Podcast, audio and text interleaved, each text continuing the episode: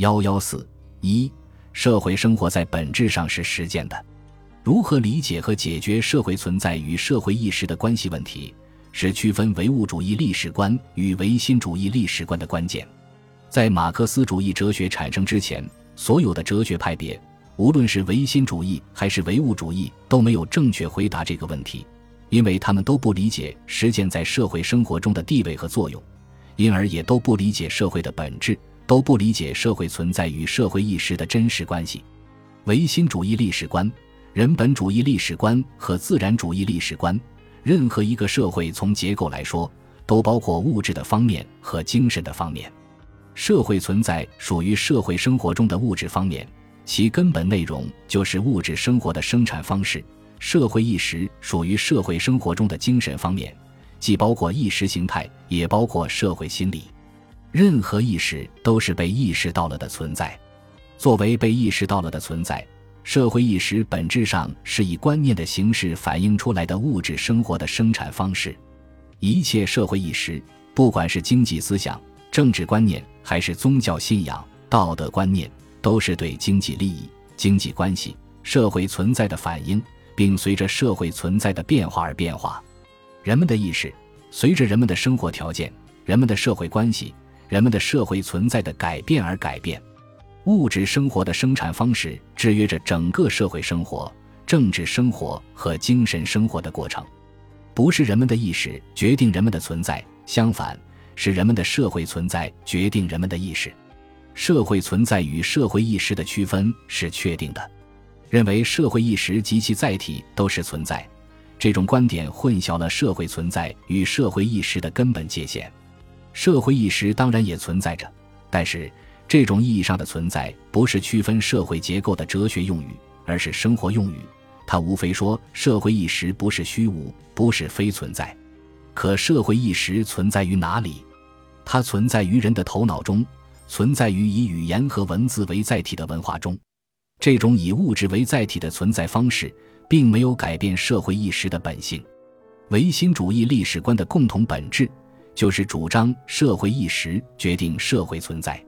他或者用神灵的意志来说明人类社会的产生，认为历史本质上是神定的一种秩序，神意是主宰国家兴亡、民族盛衰的最高力量；或者主张精神或观念是历史的本质，认为绝对观念、绝对理性或人的观念、人的意志，尤其是英雄的意志是社会发展的决定力量。人类历史本质上是思想史。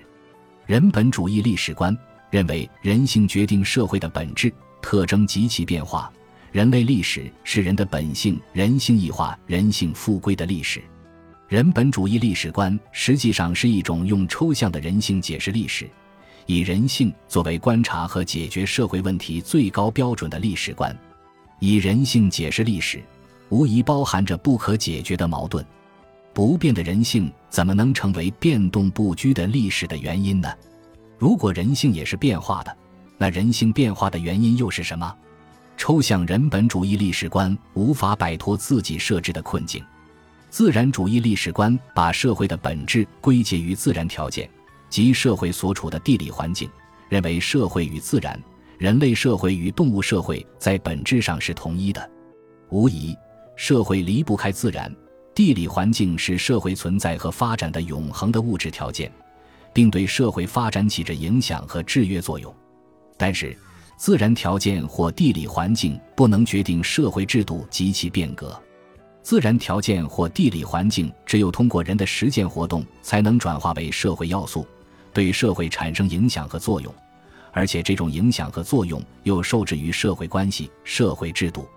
自然主义历史观看到了自然条件对社会的影响和制约作用，但他又夸大了这种作用，夸大了社会与自然的同一性。正如恩格斯所说，自然主义的历史观